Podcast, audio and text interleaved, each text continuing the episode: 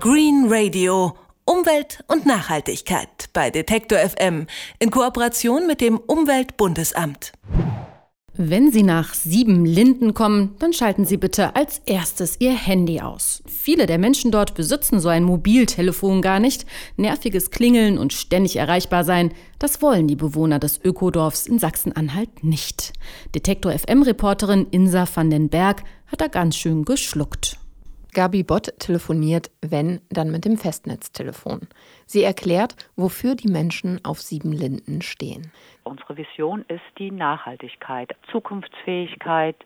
Konkret, wie können wir die Erde so übergeben an zukünftige Generationen, an unsere Kinder und Kindeskinder, dass ja, es noch lebenswert weiterhin ist. Wie können wir gut leben, aber nicht auf Kosten von Dritten leben? Sei es jetzt andere Menschen, andere Tiere, andere Pflanzen, überhaupt die Erde. Wir gucken, dass wir unseren ökologischen Fußabdruck, also das, was wir an Ressourcen verbrauchen mit unseren Aktivitäten oder mit unserem Lebenswandel, dass wir den so gering wie möglich halten. Dazu gehört auch, Ressourcen wie Auto oder Telefon zu teilen zumal es hier mitten zwischen grünen Feldern und blühenden Wiesen ohnehin keinen richtigen Handyempfang gibt. 86 Hektar ist das Dorfgelände groß, so groß wie 120 Fußballfelder. In dem Ökodorf in Beetzendorf in der Altmark leben 140 Menschen. Davon sind 40 Kinder und Jugendliche. Der älteste Bewohner ist 78 Jahre alt. Gabi Bott ist 55. Sie ist in Freiburg geboren lebt seit 15 Jahren auf Siebenlinden. Erst im Bauwagen, inzwischen in einer Baute, einem Würfel 16 Quadratmeter groß, nur für sich allein. Küche und Badezimmer sind im Haus nebenan. Sie teilt sie sich mit anderen. Andere Bewohner von Siebenlinden leben in WGs zusammen oder als Familie in einer Wohnung in einem der Dutzend Niedrigenergiehäuser, die allen gehören. Das Land und was darauf steht, ist im Besitz einer Genossenschaft, mit den Bewohnern als Mitgliedern. Privateigentum beschränkt sich in dem Ökodorf auf Persönliches. Es gibt aber kein Portemonnaie für alle. Jeder muss sein eigenes Geld verdienen, um zum Beispiel Miete zu zahlen und einen Tagessatz fürs Essen. Sieben Euro für dreimal am Tag Buffet. Einige Bewohner verdienen dieses Geld zum Beispiel dadurch, dass sie für alle anderen kochen. Andere bauen Obst und Gemüse an, weil die Bewohner sich selbst versorgen. Wieder andere betreuen im eigenen Waldkindergarten den Nachwuchs. Gabi Bott verdient ihr Geld als Trainerin für Tiefenökologie, eine Umwelt- und Naturphilosophie, die ein Leben im Einklang mit der Natur anstrebt. Sie gibt dazu Seminare in ganz Deutschland, aber auch direkt im Ökodorf Siebenlinden, das Besuchern offen steht.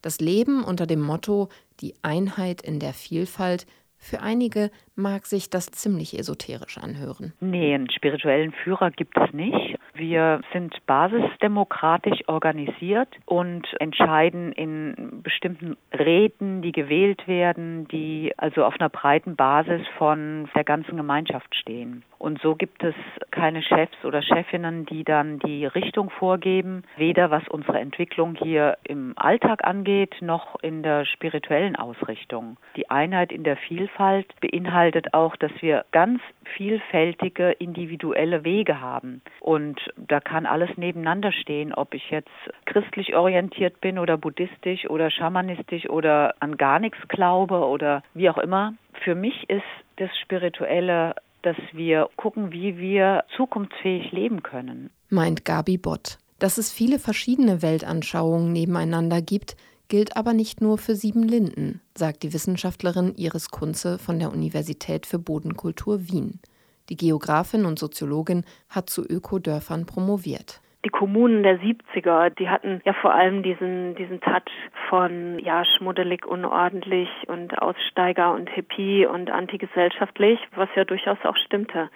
Und da hat sich aber enorm was getan seit den 70er Jahren und dass wir jetzt eigentlich seit den 90ern eine ganz andere Art von diesen Ökodorf-Projekten beobachten können, die viel mehr aus der Mitte der Gesellschaft kommen, wo also Menschen, die eigentlich ganz normale Familien in Angestelltenverhältnissen leben, trotzdem so eine Wohnform attraktiv finden und es da jetzt auch nicht mehr um Kommune leben in dem klassischen Sinne geht, wie, wie wir das Image irgendwie kennen, sondern vielmehr um Nachbarschaftshilfe um mehr Wohnen in Grün, Ruhe, äh, gesunder Umgebung und natürlich der ökologische Anspruch aus dem Bewusstsein heraus, was ja inzwischen auch in der Mitte der Gesellschaft angekommen ist. Und diese Form des Zusammenlebens hat offensichtlich großen Nutzen für die Umwelt wenn man Carsharing macht, wenn man sich Geräte, also zum Beispiel Küchen, Waschmaschinen und so weiter teilt, also sogenannte Commons äh, hat im Ökodorf diese gemeinsame Nutzung, die spart enorm viel Energie. Ein ganz wichtiger Aspekt natürlich ist das Gemeinschaftsleben, weil ein funktionierendes Gemeinschaftsleben eben überhaupt die, die Grundlage ist, dass Dinge gemeinsam äh, genutzt werden können, wirklich auf eine befriedigende Art und Weise und wo die Menschen sich dann auch verantwortlich eben fühlen und die Dinge auch gut behandeln. Hat die Wissenschaftlerin Iris Kunze herausgefunden. Etabliert hat sich in Deutschland etwa ein Dutzend solcher Ökodörfer mit zwischen 30 und 160 Einwohnern. Viele Initiativen seien in Gründung, Dabei sei das nicht einfach. Die rechtliche Situation ist ja im Grunde, dass die Ehe als eine Institution steuerlich begünstigt wird, aber Gemeinschaften, die ökologisch leben, die sich selbst sehr starke Regeln setzen und den ländlichen Raum auch noch kulturell und infrastrukturell mit Arbeitsplätzen beleben, trotzdem keine steuerlichen Vergünstigungen bekommen von seitens der Politik, sondern wie jeder Investor auf dem Immobilienmarkt sich in Konkurrenz durchkämpfen müssen. Da ist noch einiges zu tun von Politik und da gibt es auch schon Ansätze. Ein echtes Weiterkommen wird aber noch Zeit brauchen, meint die Wissenschaftlerin Iris Kunze.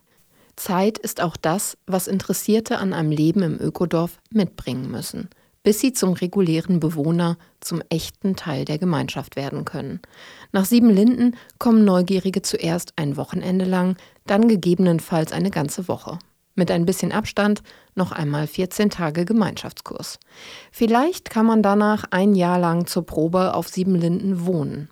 Erst im Anschluss daran geht es um einen Antrag auf Aufnahme in die Genossenschaft. Die Bewohnerin Gabi Bott sagt, also es ist ein langer Weg, was auch gut ist, weil es ist wie eine Heirat, sich aufeinander einlassen und dann auch zu gucken, ja, möchte ich das? Also bin ich bereit dazu? Wie lebt sich das? Und nicht nur die Theorie, sondern auch die Praxis kennenzulernen. Einen ersten eigenen Einblick in das Leben auf Sieben Linden können Besucher an jedem ersten Sonntag im Monat sammeln. Detektor FM-Reporterin Insa van den Berg hat Ihnen das alternative Wohnen in einem Ökodorf vorgestellt. Green Radio Umwelt und Nachhaltigkeit bei Detektor FM in Kooperation mit dem Umweltbundesamt.